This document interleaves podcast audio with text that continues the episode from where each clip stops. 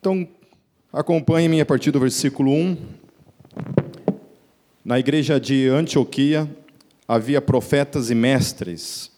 Barnabé, Simeão, chamado Níger, Lúcio de Cirene, Manaém, que fora criado com Herodes, o tetrarca, e Saulo. Então a primeira coisa que a gente vê é que na igreja primitiva havia profetas e havia mestres. Amém? Não havia nenhum tipo de problema em relação a isso, como se hoje muita gente tem em relação à questão, principalmente a questão do profeta. É, por que, que é necessário ter profeta? O profeta, um dos ministérios do profeta não era somente falar acerca das coisas que viriam, certo? Então, obviamente que é um pouco raro hoje, é muito difícil você achar profetas que tenham just, é, especificamente esse chamado ligado à questão do, do antever as coisas. Né? Mas na, na, igreja de Atos, então, havia esse tipo de profeta que antevia, mas também era um tipo de profeta que também serve para os dias de hoje, que é aquele que traz a palavra de exortação para a igreja. É aquele que olha para o pecado, ele tem esse discernimento de olhar para o pecado da igreja e, falar, e denunciar o pecado. Olha, tem coisa errada aí, certo? Vocês precisam mudar. Certo? Então, o profeta, geralmente, ele traz essa, essa questão, essa visão mais geral ligada às questões do reino, certo? Não estou falando daquele profeta que é aquele que né, alguns de vocês estão habituados a lidar, que é aquele que você vai na casa do cara e o cara te entrega uma profecia especificamente para você. Não é desse tipo de, de profecia a qual estou falando. Né? Eu não duvido que possa haver esse tipo de profeta, certo? Que Deus pode usar esse tipo de situações, mas se deve ter o devido cuidado em relação a esse tipo de coisa, certo? É, eu conheci gente nesses meus tantos anos de fé que tinha por costume, todos os dias, precisava ouvir uma palavra da parte de Deus para ela, especificamente para ela. E a palavra não era suficiente, certo? A Bíblia Sagrada não era suficiente, precisava todos os dias ir em tal endereço, porque lá naquele endereço tinha um profeta que ia orar, ele ia então falar da parte de Deus: Olha, eis que vos digo, né, e falava umas, umas palavras que amaciava o ego dela de alguma forma. No outro dia, ela saía chorando porque Deus falou comigo. No outro dia, ela voltava lá de novo porque aquela palavra que Deus tinha dado para ela no dia seguinte já não era mais suficiente. Ela precisava de novo uma palavra profética da parte de Deus dizer para ela que a amava.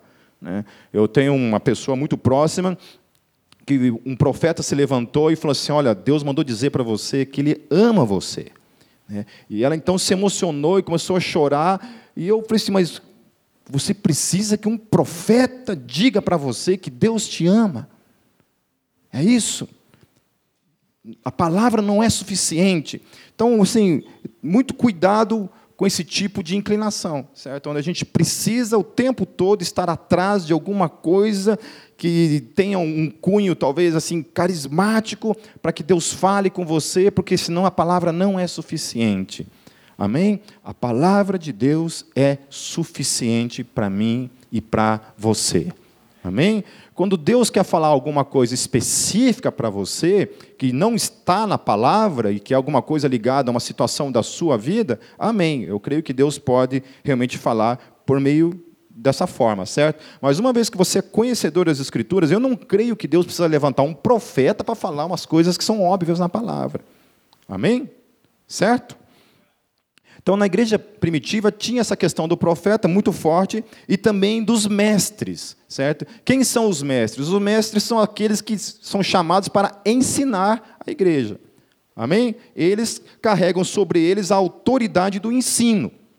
Amém? Hoje, claro que é uma é muito difícil hoje você você ter assim a mesma autoridade que os apóstolos tinham, né? Você trazer isso para o contexto de hoje. É muito difícil. Por quê? Nós temos uma infinidade de denominações, cada uma traz sobre si uma posição teológica, uma afirmação teológica, um ensino teológico, uma escola teológica, e, claro, óbvio, que aquele que inicia aquela denominação, ele toma para si que a, aquilo que ele ensina é a verdade, certo? Ainda que em alguns momentos aquilo possa é, ser contrário a uma outra igreja, talvez na mesma quadra, que fale outra coisa, ele obviamente acredita que aquilo que ele está dizendo é a verdade. Pelo menos eu acho, né? Acredito que ninguém, eu acho que nesse mundo é tão desonesto assim é, a esse ponto de chegar num púlpito e ensinar uma coisa que ele não acredita. Né? Mas não duvido também que possa existir esse tipo de charlatanismo em algum púlpito no, na face da terra. Amém? Então, obviamente que é muito difícil você hoje tomar e dizer assim, olha, essa é a única verdade. Né? A gente tem várias vertentes teológicas, claro que é, depois de muito tempo estudando, sendo arrogante em alguns momentos, quebrando pau em alguns momentos dentro dessa área da teologia, chega um ponto em que você realmente toma para você um, um momento de maturidade em que você desiste de ser o dono da verdade certo? Você desiste disso e você tem que realmente reconhecer que há outras formas de entender, de ver a teologia, né? Eu posso, eu acredito que aquilo que eu penso que eu creio acerca das Escrituras é a verdade e que aquilo que o outro acredita não é a verdade. Mas eu posso estar errado. Amém? Então, é isso. Então, eu tenho que tomar para, para mim isso né, e jamais tentar impor sobre os outros aquilo que eu acredito. Então, hoje, dentro dessa questão dos mestres, essa é uma dificuldade dentro da igreja hoje. Né? Você, quem que diz a verdade? Né? Então, o meu desafio para todos vocês que estão aqui hoje é que vocês não podem ter o ensino de vocês limitado a isso que acontece no domingo à noite, que é a pregação de púlpito, certo? Amém? O que vocês têm que fazer? Vão estudar, vão ler, amém? Vão ler outras coisas, certo? Quando alguém chega para mim assim, quer discutir teologia comigo, o mínimo que eu peço dessa pessoa é que ela realmente tenha lido alguma coisa, né? que ela tenha estudado alguma coisa certo? E hoje, principalmente diante da internet, é muito perigoso você ficar simplesmente assim à mercê do ensino do outro, ao invés de você ter a sua própria busca na área da teologia, na área do ensino. Amém? Certo? Então, assim, eu comecei lendo uma vertente de teologia quando eu me converti.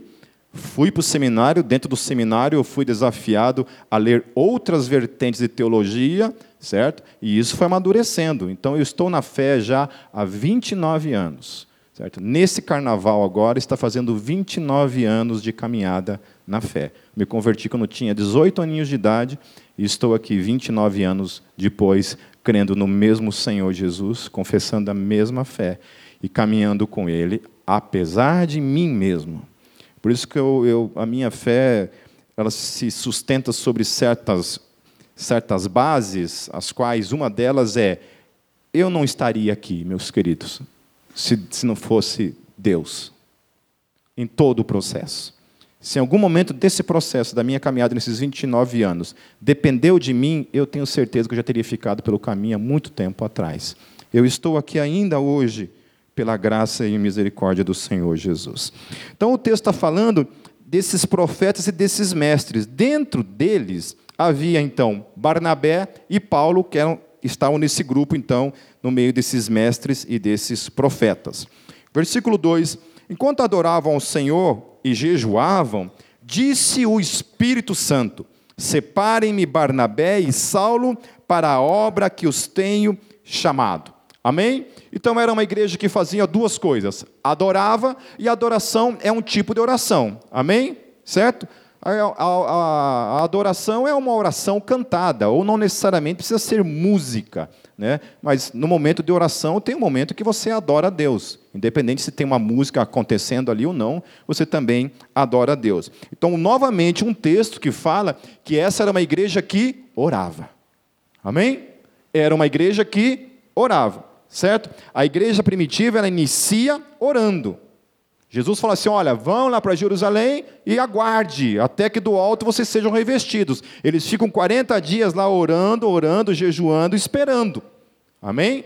Então, qualquer movimentação da minha e da tua vida parte da oração. Primeiro se inicia na oração e assim segue. E a outra coisa que o texto fala é que eles também jejuavam, certo?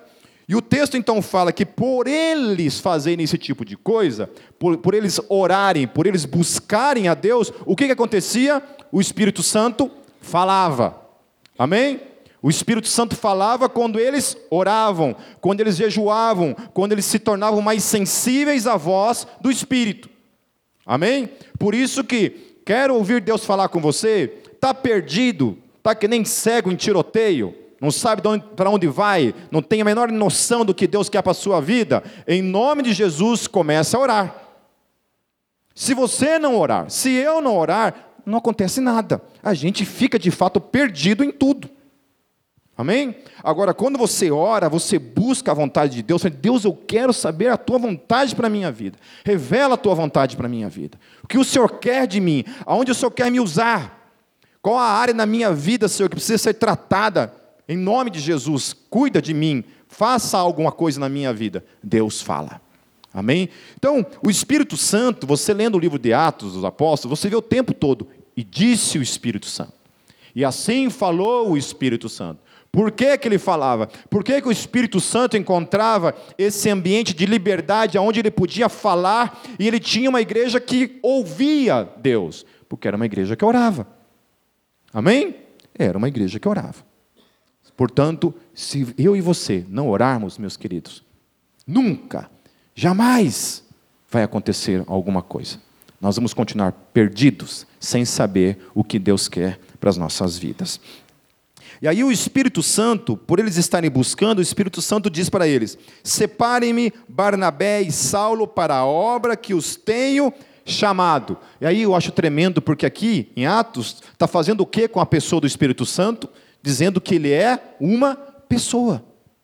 Amém? Ele não é um vento, certo? Vento não, não diz, não tem vontade. Vento não fala.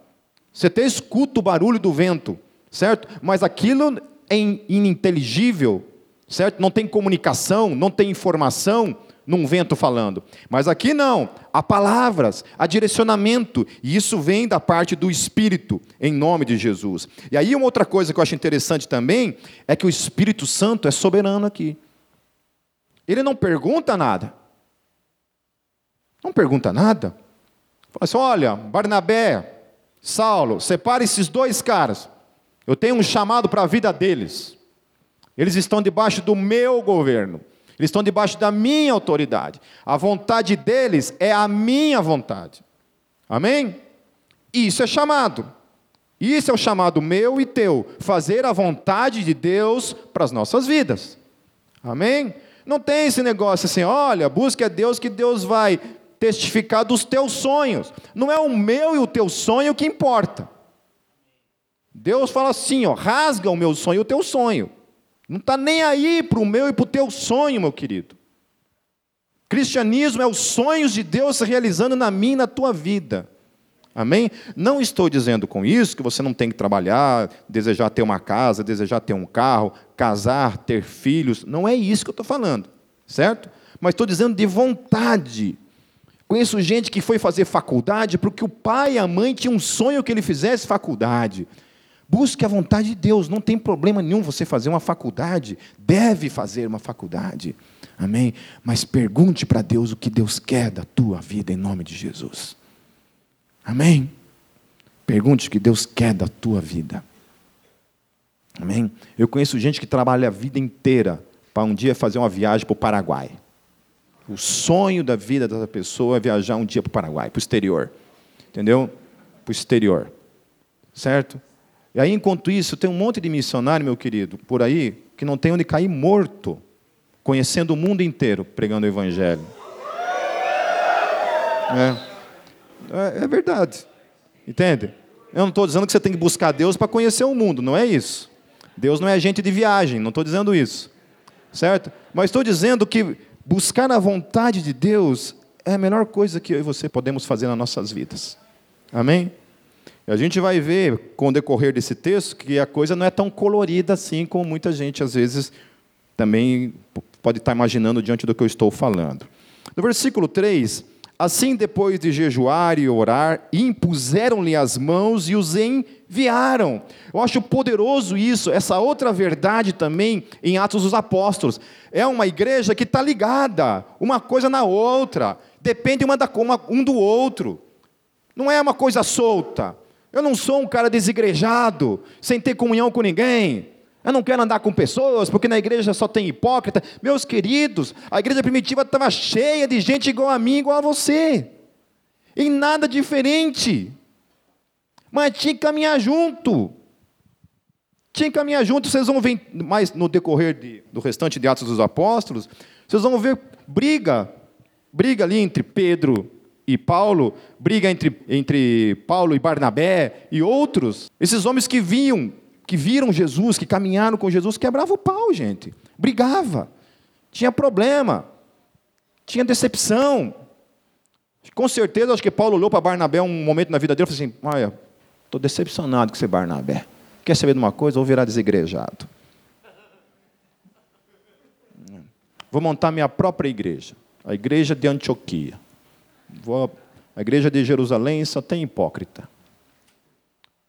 Certo? Então eles estão dependendo, não tem orgulho nenhum aqui, é uma dependência de uma autoridade que vem da parte do Espírito Santo. Não tem problema. Paulo e Barnabé se submetem ao Espírito Santo por meio daqueles homens que Deus os instituiu acima deles e oram por ele e o enviam. Amém? Eu e você não fomos chamados, meus queridos, para sermos independentes, sabe? Eu tenho uma abominação, e a Bíblia tem uma abominação por crente independente. Se é que você pode ser chamado de crente. Amém? Você e eu fomos chamados para estar junto, junto com esse encardido do teu lado aí, ó. Sabe, com esse cara intragável, difícil mesmo de conviver. É isso aí. É difícil, é complicado. A gente vai se estranhando no percurso. Não é? Queridos, você imagine, se num casamento, certo? Que supostamente são duas pessoas que se amam, já tem atrito. Você imagina uma pessoa que você não deve nada. Hum? Né? Não devo nada. Certo? Mas não, a gente foi chamado para engolir sapo e para caminhar agarradinho um no outro, em nome de Jesus. Versículo 4: Enviados pelo Espírito Santo, desceram a Seleucia e dali navegaram para Chipre. E olha aqui, então, mais uma vez, enviados por quem? Pelo Espírito Santo. Amém? Quem é que estava enviando Paulo e Barnabé? O Espírito Santo. Amém? Espírito Santo. Então, uma igreja que ora, o Espírito Santo encaminha. Então, você está ali, ó. Todo o teu movimento é o Espírito Santo que está ali, te movendo te levando, te conduzindo, em nome de Jesus. Chegando em Salamina, proclamaram a palavra de Deus nas sinagogas judaicas. João estava com eles como auxiliar. Viajaram por toda a ilha até que chegaram a Pafos. Ali encontraram um judeu chamado Bar, Bar Jesus, Bar Jesus, sei lá como se fala isso aqui. Bar Jesus deve ser. Que praticava magia e era falso profeta.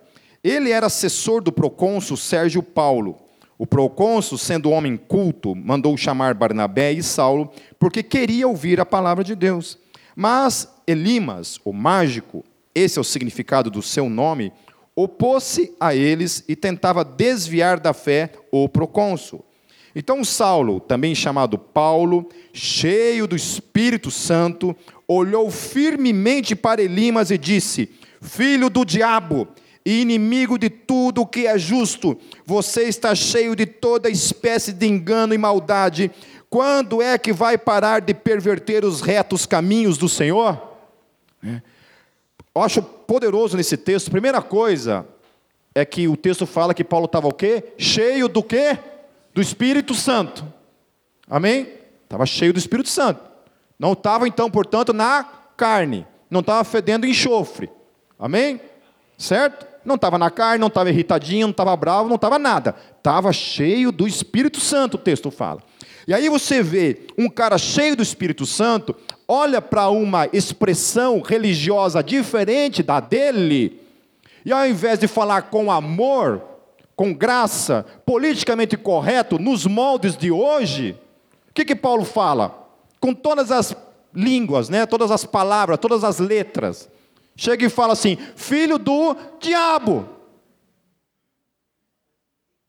E não estava na carne. Você imagina se esse homem tivesse com Satanás no corpo. Certo? Não tem papas. Chega e fala na lata, filho do diabo. Outra coisa, não mascareia, certo? Não tira nada de proveito daquilo que está acontecendo ali. Ele fala assim: você é inimigo de tudo que é justo. Essa obra, o que você está fazendo, é inimigo daquilo que é justo. Você tem toda, você é cheio de toda espécie de engano e maldade. Diz que aquilo ali é mal, aquilo ali é ruim, certo? Culturalmente falando, pode ser bonito à luz do mundo, mas a luz do Evangelho é ruim, é do mal, é do diabo. Meus queridos, mais do que nunca, mais do que nunca, eu e você precisamos definir a fé cristã daquilo que não é. Isso é de Deus, isso é bom, isso coopera, isso vem da parte de Deus, isso é do diabo, isso é mal, isso mata, isso destrói. Amém? Pode ter a cara boazinha que tiver, pode parecer o Gandalf ali, certo? Todo fofinho, bonitinho. Não estou dizendo, estou falando mal do Senhor dos Anéis aqui, tá? Por favor. Não é isso. Amém? Aqui, aqui quem fala mal do Senhor dos Anéis é queimado na fogueira. Né? Não é disso nós estamos falando. Mas amém? Definir isso é mal. Amém? Certo? Queridos, no Rio de Janeiro, eu conheço um pastor que no seu culto, no seu culto, prega macumbeiro, pai de santo. Vai lá, ó, prega faz aquele culto ecumênico misturado com tudo. Porque nós temos que amar. Entende? Nós temos que amar. Deus deixou de amar? Hum, vocês acham que amar é dizer que uma coisa que é condenada é boa? É isso que é amor? Ou é justamente falar que isso é ruim. Alguém um dia jogou na minha cara todo o meu pecado e falou assim: Você vai para o fogo do inferno se você não mudar de vida. Essa pessoa verdadeiramente me amou. Porque a partir daquele dia, eu entreguei minha vida para Jesus. Eu me arrependi dos meus pecados e minha vida foi transformada por toda a eternidade. Amém? Hoje não. Hoje a gente tem uma geração que dá tapinha nas costas, eu sempre falo isso para mim, que a geração de hoje está pegando os, os caras, os filhos do diabo, estão amando, amando, abraçando, levando na porta do inferno, dando uma, um tapinha nas costas e ó. Em nenhum momento é confrontado. Em nenhum momento. Quando a gente ia para evangelismo de rua, meus queridos, a gente era desafiado a falar só de amor. Só de amor. Mas sempre tinha um momento em que a gente era contrário à nossa vontade, tinha que chegar e falar, querido, você precisa mudar de vida. Só a mensagem de arrependimento é capaz de transformar o coração humano, meu querido. Pare com esse evangelho chulo, que não é o evangelho desse negócio, ah, vem para Jesus do jeito que você está. Meu Deus do céu, aonde você tem isso nas palavras, nas escrituras? Vem do jeito que você está? Onde existe isso nas Escrituras? Hã? O que é o reino de Deus? O reino de Deus é um reino composto de pessoas que eram pecadoras, que reconheceram a sua condição de pecadora, de afastada, de separada da glória de Deus, que se arrependem dos seus pecados, portanto, recebem a salvação do Senhor Jesus, porque para pregar salvação eu tenho que estar o quê? Perdido. Amém? Não tem sentido você falar, vem para Jesus do jeito que você está. Fala, ué, mas para que Jesus então? Se é para ficar do jeito que está? Perdido? A gente precisa de Jesus porque nós estávamos perdidos e nós somos então transportados para o reino da sua luz. Amém? O texto fala que ele pervertia os caminhos do Senhor. Isso muda tudo, meus queridos. Nós temos muitas religiões bonitas aí. Eu vi um cara esses dias tirando um sarro, porque alguém veio aqui uns domingos atrás, que é um missionário na Índia, e testemunhou, eu não vou falar o nome porque eu não posso falar o nome da pessoa, que testemunhou o que está acontecendo na Índia com os missionários. Quem mata missionários na Índia, meus queridos, não são os muçulmanos. Quem mata missionários na Índia, tanto que quando ele me falou isso, eu não acreditei. Primeira mão, eu falei, não, não pode, cara. Você está confundindo aí. Você não está falando, é outra religião, não pode. Ele falou, não, Pipe, é isso. É isso. Quem persegue os cristãos na Índia, que a gente tem que sair de madrugada correndo, fugir de lá, são os budistas. Budistas.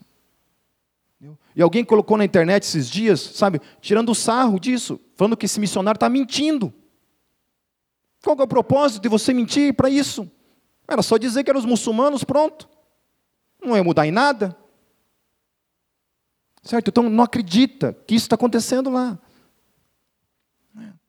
Aí quando você vê budistas, pouco importa, é só você olhar para as guerras que aconteciam lá. Quem que matava japonês que matava chinês, chinês que matava coreano, coreano que matava não sei o quê? Quem que você acha que, que religião que você acha que são esses caras?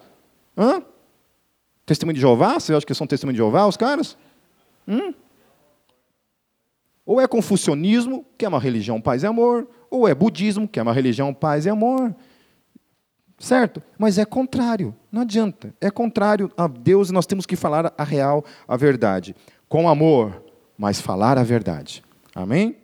Versículo 11: Saiba agora que a mão do Senhor está contra você, e você ficará cego e incapaz de ver a luz do sol durante algum tempo. Eu tenho inveja de Paulo nessas horas.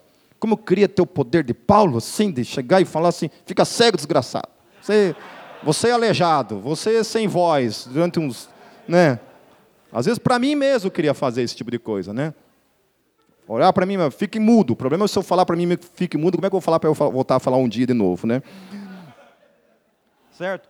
Mas é isso, ali era faca na caveira, não tinha conversa. Né? Você vê lá a história que a gente tratou alguns capítulos atrás, a questão de, de, de Ananias e Safira. Né? Cara, por que, que você mentiu para o Espírito Santo? Bum! Caiu duro. A pessoa na hora do dízimo aqui, ó.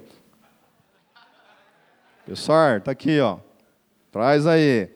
Só que aqui está a unção de Ananias e Safira, hein? Fica esperto. Certo? Daí a gente vai tirando os corpos para o lado aqui.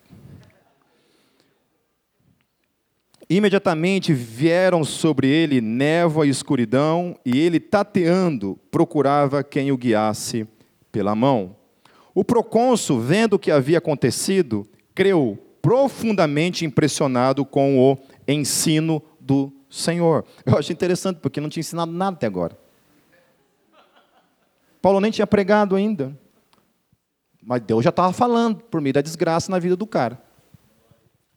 Julgou, trouxe juízo ali na vida do cara e pronto, estava acontecendo ali diante dele. E isso fez esse cara também crer. Então, às vezes, Deus também usa juízo, meu querido, para converter o coração do outro. Amém? Amém? Quem quer unção do juízo aí, essa noite? Sobre você ou você usar? Safado. Né? Versículo 13. De Pafos, Paulo e seus companheiros navegaram para Pergue, na Panfilha. João os deixou ali e voltou para Jerusalém.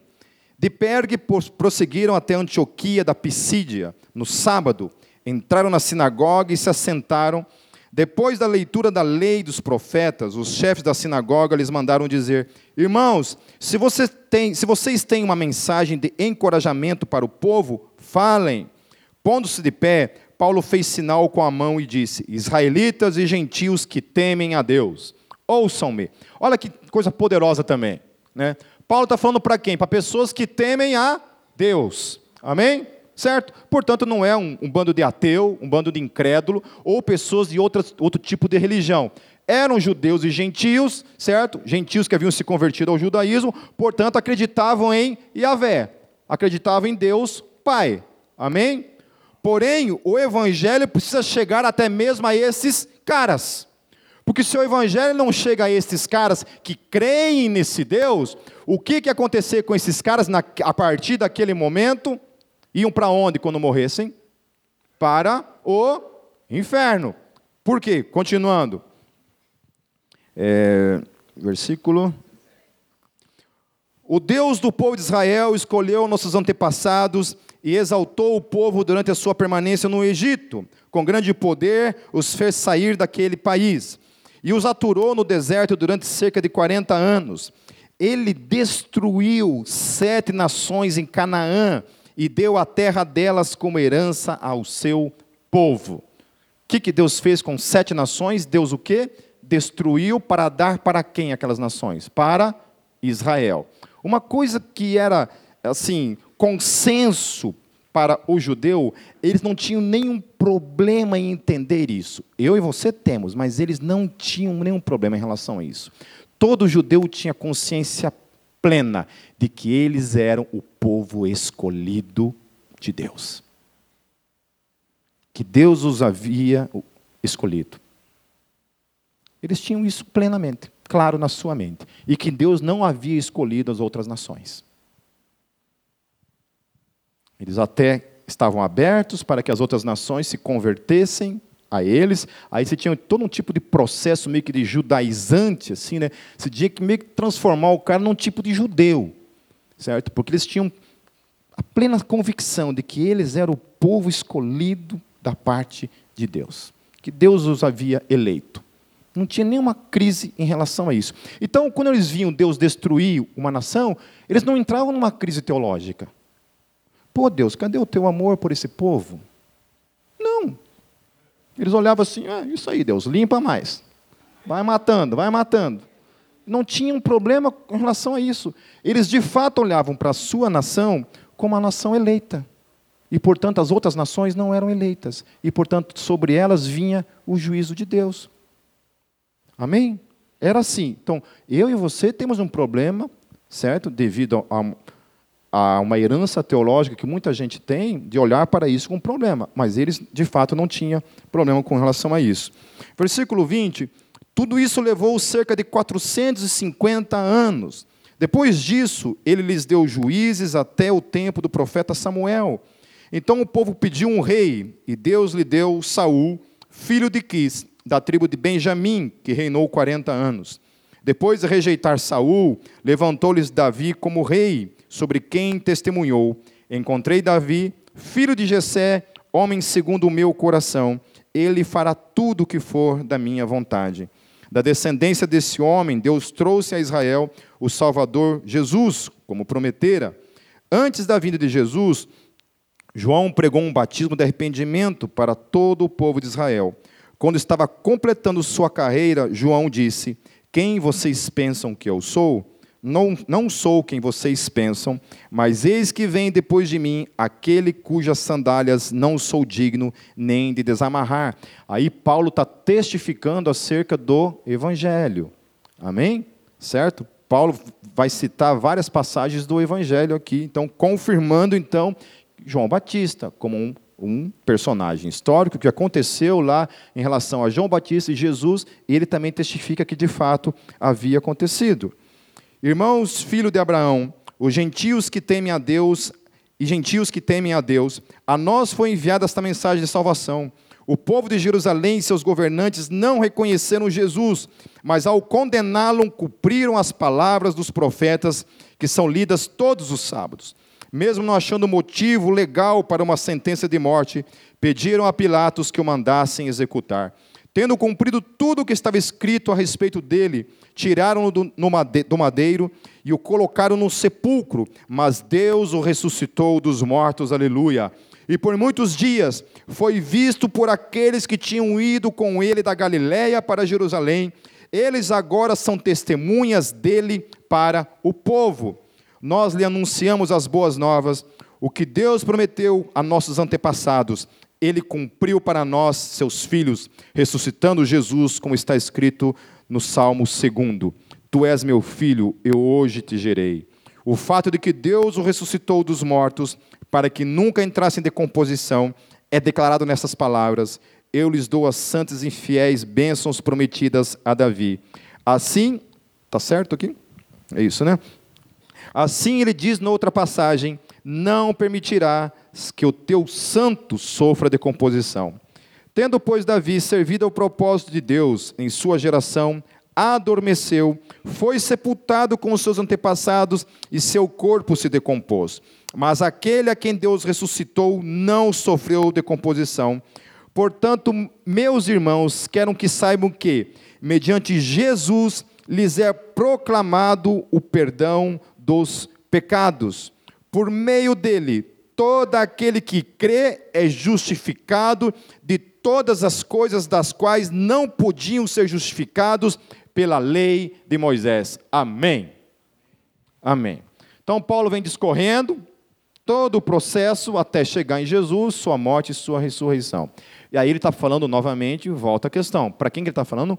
Para um bando de judeus que temiam a Deus e um bando de gentios que também haviam se convertido ao judaísmo e temiam a Deus, certo? Mas ele precisa proclamar que o perdão dos pecados agora só acontecia por meio de quem? De Jesus Cristo de Nazaré. Amém? Que se eles quisessem sair da condição em que eles estavam, ainda que tementes a Deus, ainda que indo lá no templo oferecendo sacrifícios, ainda que eles precisavam então se converterem à fé cristã e confessarem Jesus como Senhor e Salvador das suas vidas. Ponto. Ponto. Inegociável. Amém? E ele fala uma outra coisa que a gente precisa também olhar com bastante atenção. A lei havia falhado. Ninguém pode ser justificado pela lei, portanto, só podemos ser justificados mediante a graça por meio de Jesus Cristo. Amém?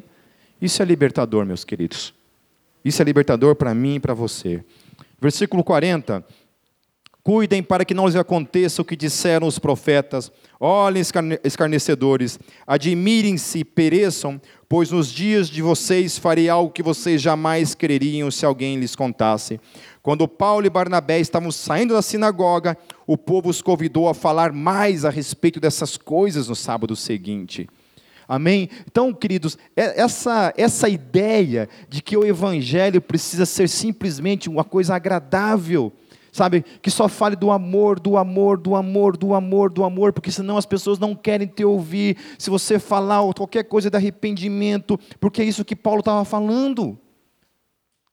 É por meio de Jesus que você recebe o perdão dos seus pecados. Para falar de pecado, eu preciso dizer que a pessoa é o quê? É uma pecadora. Amém? Eu preciso dar essa notícia, querido. Você é pecador, assim como eu, certo? Ninguém está dizendo que eu também não sou, mas você é um pecador que precisa sair dessa condição e receber o perdão dos seus pecados, assim como eu recebi em Cristo Jesus. Isso é o Evangelho. Amém? Amém? Então, olha só. Paulo vai dar essa mensagem de arrependimento, e o que, que o texto fala? Eles ficam com raiva? Não. Queremos ouvir mais sobre isso. Quero ouvir mais sobre isso. Despedida a congregação, muitos dos judeus e estrangeiros piedosos convertidos ao judaísmo seguiram Paulo e Barnabé. Esses conversavam com eles, recomendando-lhes que continuassem na graça de Deus. Ou seja, abandona a lei, meu querido, vem para a graça em nome de Jesus. No sábado seguinte, olha o que o texto fala, quase toda a cidade, aleluia, se reuniu para ouvir a palavra do Senhor. Quando os judeus viram a multidão, ficaram cheios de inveja e blasfemando contradiziam o que Paulo estava dizendo. Então Paulo e Barnabé lhes responderam corajosamente: era necessário anunciar primeiro a vocês a palavra de Deus, uma vez que rejeitam e não se julgam dignos da vida eterna, agora nos voltamos para os gentios. Amém? Nossa primeira obrigação era pregar o evangelho para vocês, mas já que vocês não se acham dignos, ou seja, ter vida eterna é uma dignidade recebida da parte de Deus. Amém? Se você está salvo em Cristo Jesus, se você já recebeu a vida eterna em Cristo Jesus, você tornou-se digno diante de Deus por receber isso. Amém? É isso. Dignidade, meu querido, da parte de Deus é a vida eterna em Cristo Jesus. Pois assim o Senhor nos ordenou: Eu fiz de vocês luz para os gentios, para que você leve a salvação até os confins da terra. Ouvindo isso, os gentios alegraram-se e bendisseram a palavra do Senhor, e creram todos os que haviam sido designados para a vida eterna. Aqui, obviamente, existe existe um, um conflito que acontece aqui, que muita gente entende esse texto de outras maneiras, mas eu acho interessante quando o texto fala assim: e creram todos os que haviam sido designados para a vida eterna. Outras duas versões diz ordenados para a vida eterna. Uma outra versão diz destinados à vida eterna. Portanto, olhando essas palavras e o texto desse ponto de vista, quem que se converteu ali? Quem estava destinado à salvação. Quem estava ordenado à salvação. Amém? Não quero entrar em polêmica, e se vocês se lasquem, se virem com Deus aí na casa de vocês com Deus. Portanto, aqueles que não creram, não creram porque não estavam destinados à salvação.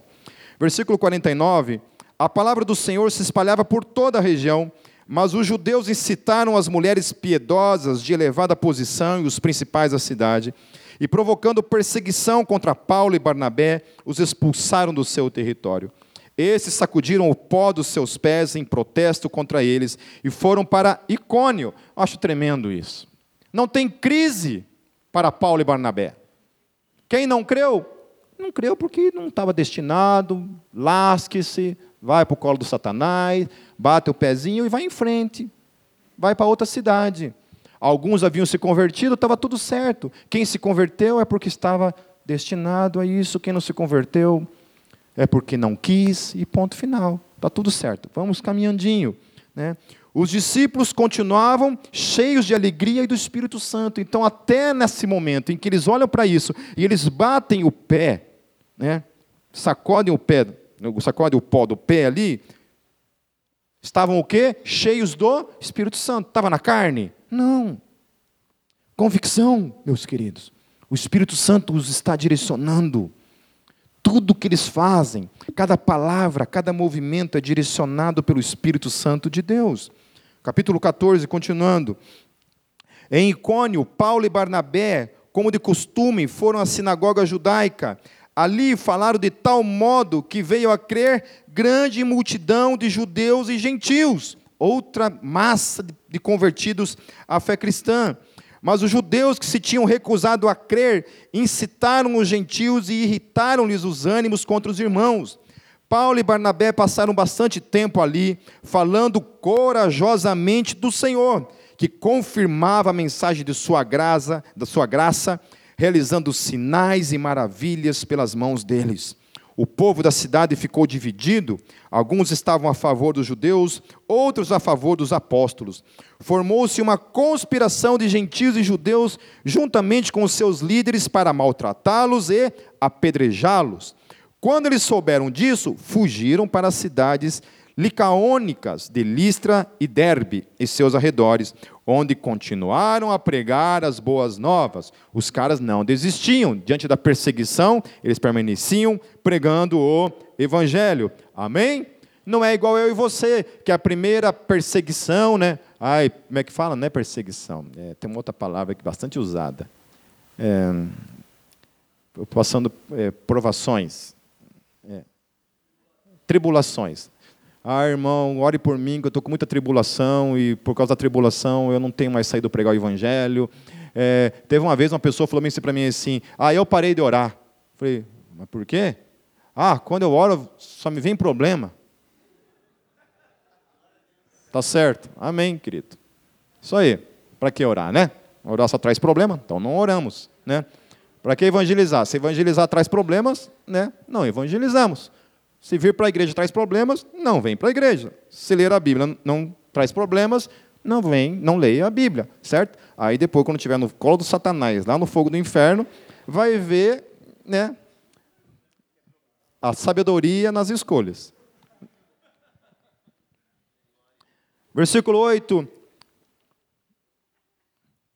Em Listra havia um homem paralítico dos pés, aleijado desde o nascimento que vivia ali sentado e nunca tinha andado, ele ouvira Paulo falar, quando olhou, quando Paulo olhou diretamente para ele e viu que o homem tinha fé para ser curado, disse em alta voz: Levante-se, fique de pé. Com isso o homem deu um salto e começou a andar.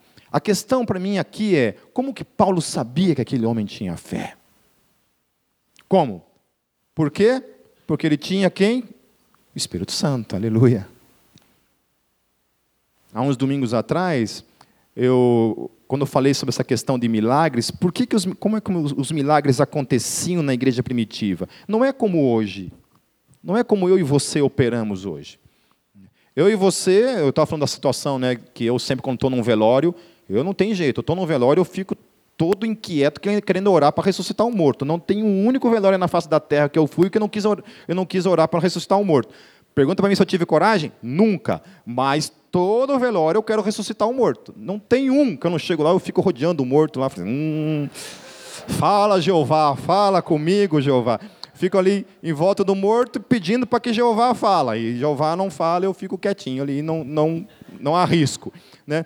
Porque o certo é isso mesmo. Tá certo? Esse negócio de, de você ir lá orar para ver o que acontece, não é assim que funciona. Não era assim que funcionava na igreja primitiva. Como é que funcionava? Eles tinham uma vida de oração e o Espírito Santo os direcionava. Então eles sabiam por quem eles iam orar, sabiam né, o momento, o Espírito Santo, pum. Então Paulo está lá, o Espírito Santo, pum, ó, aquele cara tem fé, ora por ele. Opa, é para já. Levante. O cara levantava. Certo? Não é assim o Pipe chega lá, fica rodeando o paralítico ali.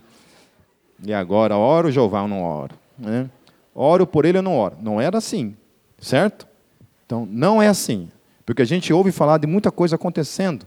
Né? Até citei no dia o exemplo de um pastor que havia falecido e os outros pastores ficaram não sei quanto tempo em cima do cara orando para que o cara ressuscitasse, porque tinham promessas para a vida do cara, profetas haviam dado promessas para a vida do cara que não se cumpriram. Então, se o cara morreu antes das promessas se cumprirem, não era o momento do cara. Então os caras ficavam orando, orando, orando, orando e nada aconteceu. Pergunta: essas, esses caras estão na direção do Espírito Santo? Não. Sem sombra de dúvida, não. Não. Não. Amém? Certo? Porque quando se está na direção, meu querido, a coisa acontece. Eu não estou dizendo que você não tem que orar pelos enfermos. Não é isso que eu estou dizendo. Estou falando especificamente quando se trata de certas questões. Amém? Paulo fala isso. Fala, quando tiver alguém doente, traga na frente, os presbíteros vão orar por ele e a oração da fé curará o enfermo. Portanto, né, devemos orar uns pelos outros, orar pelos doentes e por aí segue. Então, o milagre acontece ali. Porque Paulo tinha uma vida de oração, uma vida direcionada pelo Espírito Santo. Ao ver o que Paulo fizera, a multidão começou a gritar em língua licaônica: Os deuses desceram até nós em forma humana. A Barnabé chamaram Zeus e a Paulo Hermes, porque era ele quem trazia a palavra. Então, de fato, na mitologia, é, Hermes era o deus mensageiro. Né? Quando você assiste lá qualquer desenho que aparece o Hermes, sempre quando o Hermes aparece, ele está trazendo uma mensagem. certo? Ele também era deus de outras coisas, assim, mas especificamente ele é muito conhecido por justamente ser aquele que trazia a palavra. Aqui tem uma revelação interessante, porque o que, o que parece é que sempre quem tomava a frente na exposição da palavra era Paulo e não Barnabé. Barnabé estava junto, mas era Paulo que sempre acabava pregando. Certo? O sacerdote de Zeus, cujo templo ficava diante da cidade, trouxe bois e coroas de flores à porta da cidade, porque ele e a multidão queriam oferecer-lhe sacrifícios. Ouvindo isso, os apóstolos Barnabé e Paulo rasgaram as roupas e correram para o meio da multidão, gritando: Homens, por que vocês estão fazendo isso? Nós também somos humanos como vocês. Estamos trazendo boas novas para vocês, dizendo-lhes que se afastem dessas coisas vãs e se voltem para o Deus vivo que fez o céu, a terra, o mar e tudo que neles há. Então, olha só, uma coisa, apesar de eles estarem sendo direcionados pelo Espírito Santo, estarem pregando a palavra, o entendimento do povo é outro. Então, muitas vezes é assim: você vai sair, pregar o Evangelho, direcionado pelo Espírito Santo, mas as pessoas vão entender outra coisa do que você está falando. E aí vão fazer uma coisa contrária àquilo. Então pense só na frustração, né? Você está ali, poxa, estou pregando o evangelho para o cara e o cara vai adorar os deuses. Ao invés de adorar Jeová, ele vai adorar o Satanás. Certo? Então há toda essa revolta ali, eles vão lá, rasgam suas vestes e se colocam diante daqueles homens. Onde eu parei aqui? Versículo 16. No passado ele permitiu, eu gosto dessa palavra, ele permitiu. Fala comigo, ele permitiu. Certo? Portanto, se Deus não quisesse, ninguém se prostrava diante de nada. Porque só no querer se prostrar, ele fulminava com a sua glória e com o seu juízo. Então, até aquele que adora Satanás, Deus libera, fala assim: pode adorar ignorante. Vai lá. Isso, faz burrice. Então, ele permite, o texto fala, que se ele não quisesse, não acontecia. É, eu vi vendo um debate essa semana do, do William Lane Craig com um ateu, e o ateu, a, a velha alegação dizendo que o que aconteceu com aquelas 500 testemunhas que testemunharam que viram Jesus ressurreto, ele falou que aquilo foi uma alucinação né, comunitária, é coletiva, certo? Foi uma, uma alucinação. Os caras, assim, sei lá, fumaram um baseado lá gigante, assim, e, sei lá, viram Jeová, viram Jesus ressurreto, certo? Essa é a alegação dele. Aí o William Lane Craig falou para ele assim, tá, mas então, mas para mim isso daí não faz sentido. Para mim isso daí é, é que a priori a sua premissa, o seu pressuposto é que não existe milagre. Então a única possibilidade da ressurreição de Jesus para você não é a ressurreição, é uma alucinação. Então eu te pergunto, como, como, de que maneira então você creria, né, de que forma você creria que Deus existe? Aí sabe o que o ateu falou? Assim, olha, se um dia eu abrisse a porta da minha casa, eu visse um grande clarão no céu assim, gigante, e Deus em pessoa aparecesse assim, gigante assim, e falasse para mim assim: "Olha, fulano, tá vendo? Eu existo". Ele falou isso. O William Lane Craig respondeu, ele matou ele, falou assim: "Quem te garante que você não vai estar tendo uma alucinação naquele momento?" Hum. Como é que você pode dizer que aquele momento não é uma alucinação da sua, da sua parte? Certo? Por que, que eu estou falando isso? Eu não lembro.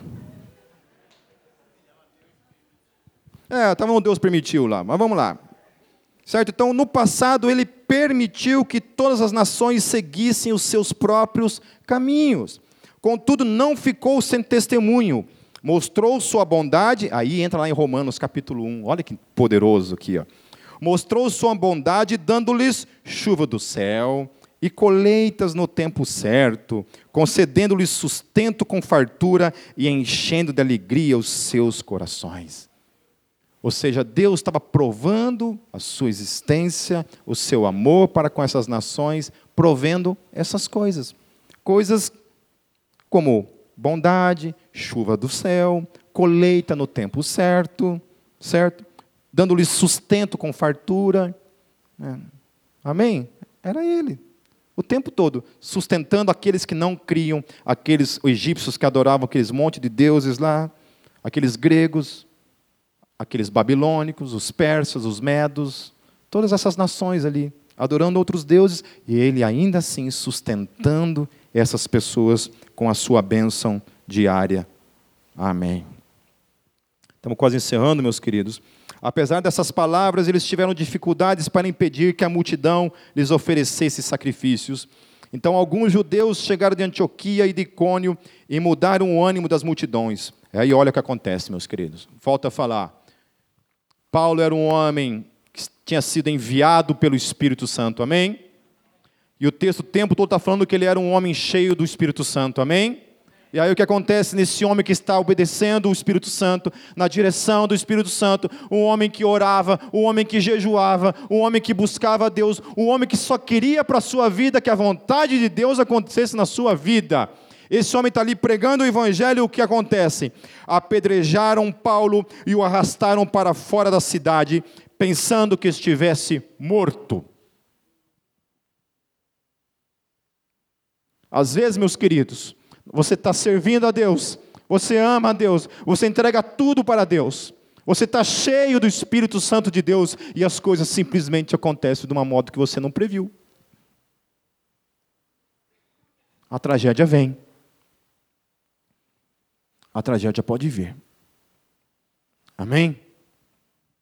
Mas é preferível você morrer na tragédia obedecendo, cheio do Espírito Santo, do que morrer na covardia, na caverna, se escondendo, fugindo da vontade de Deus para a sua vida.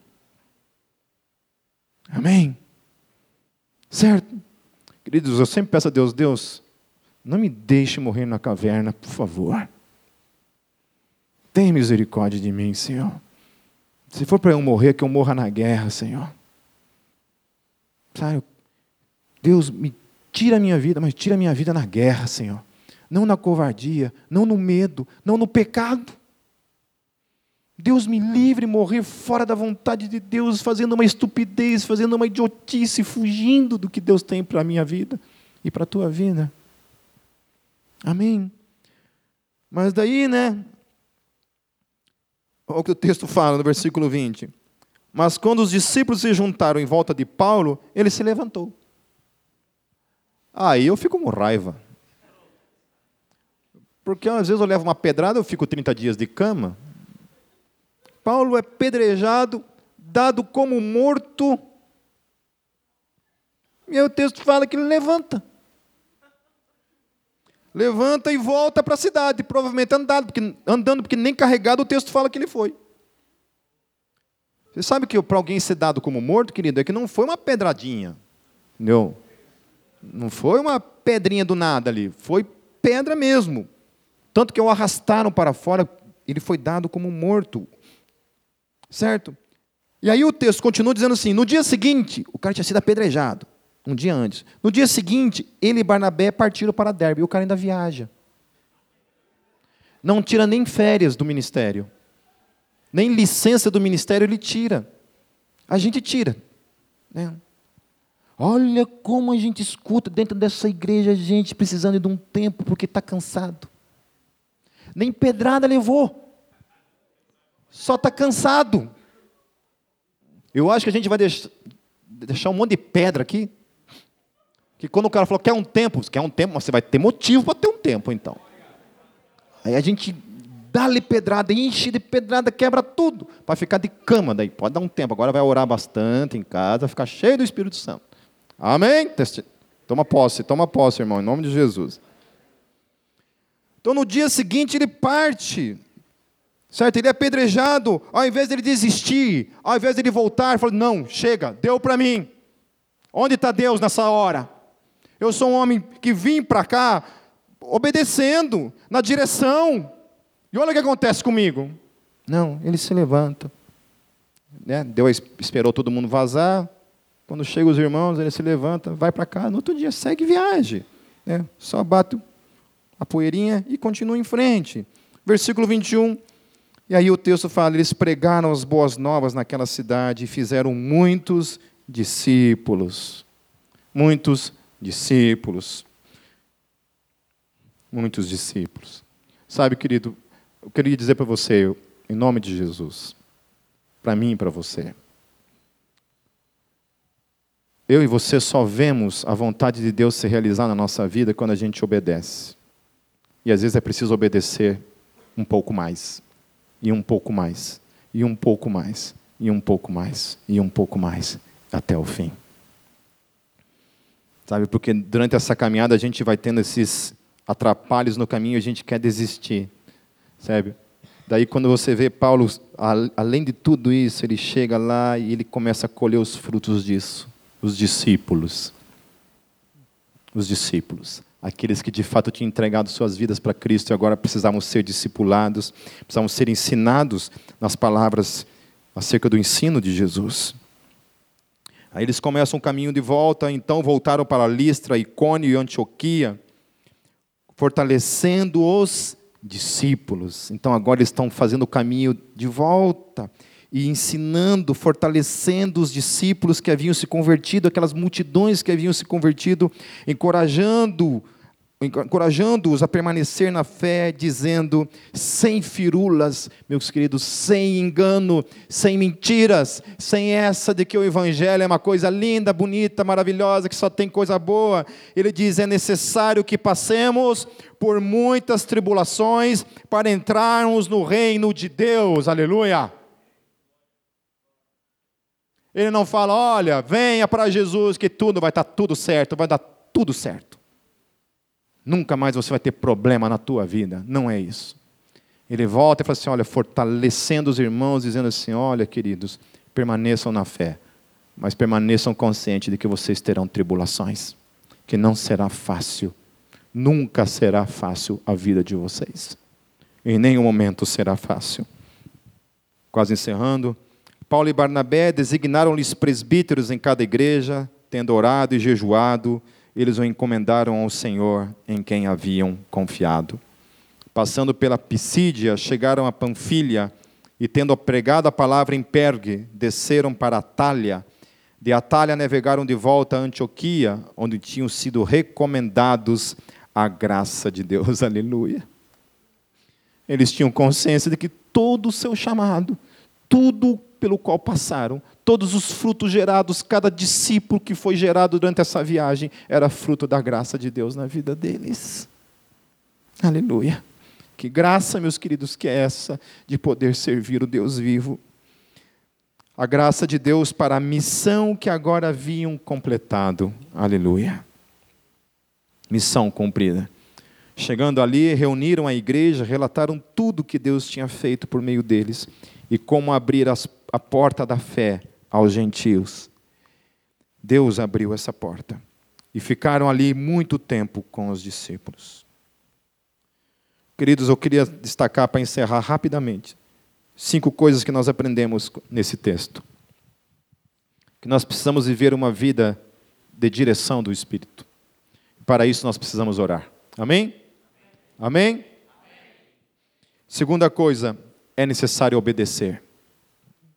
Então, antes de você buscar, pergunte se você está disposto realmente a obedecer a Deus. Terceira coisa que nós aprendemos é que a obediência, somente a obediência que traz os frutos. Amém? Não existe frutos numa vida de desobediência. Não existe frutos numa vida de desobediência.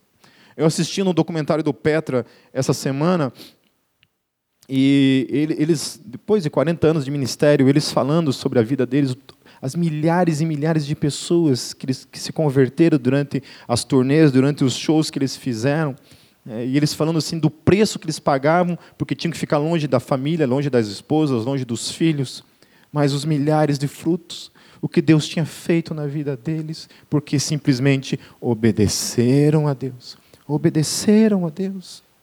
Obedeceram. Amém? A quarta coisa é que obediência não nos livra das tribulações. Não é porque você está obedecendo a Deus que a vida vai ser fácil. Às vezes, ao contrário, meus queridos. Viver no pecado é mais fácil, de fato. O diabo até para de te incomodar. Fica teu amiguinho. Te dá maior força, até financeiramente falando, acho que você melhora. Agora comece a buscar Deus para ver o que acontece. Mas não seja bundão. Amém? E a quinta e última coisa, meus queridos. Tão importante quanto todas as outras coisas, persevere até o fim. Não fique pelo caminho. Não seja como João que voltou porque não aguentou o tranco. Amém?